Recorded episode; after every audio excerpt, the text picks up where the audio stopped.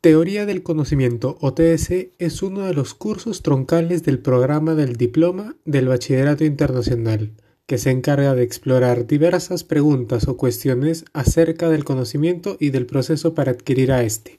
poniendo en relieve las conexiones y comparaciones que existen en las llamadas áreas de conocimiento a ayudar a los alumnos a reflexionar de manera más crítica y objetiva la naturaleza del conocimiento y a que tengan una comprensión más profunda de sus propios puntos de vista y los de los demás.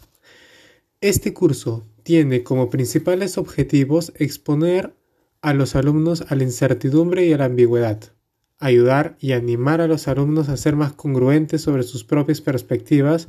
para reflexionar de manera más crítica acerca de sus creencias y suposiciones, fomentar la mentalidad abierta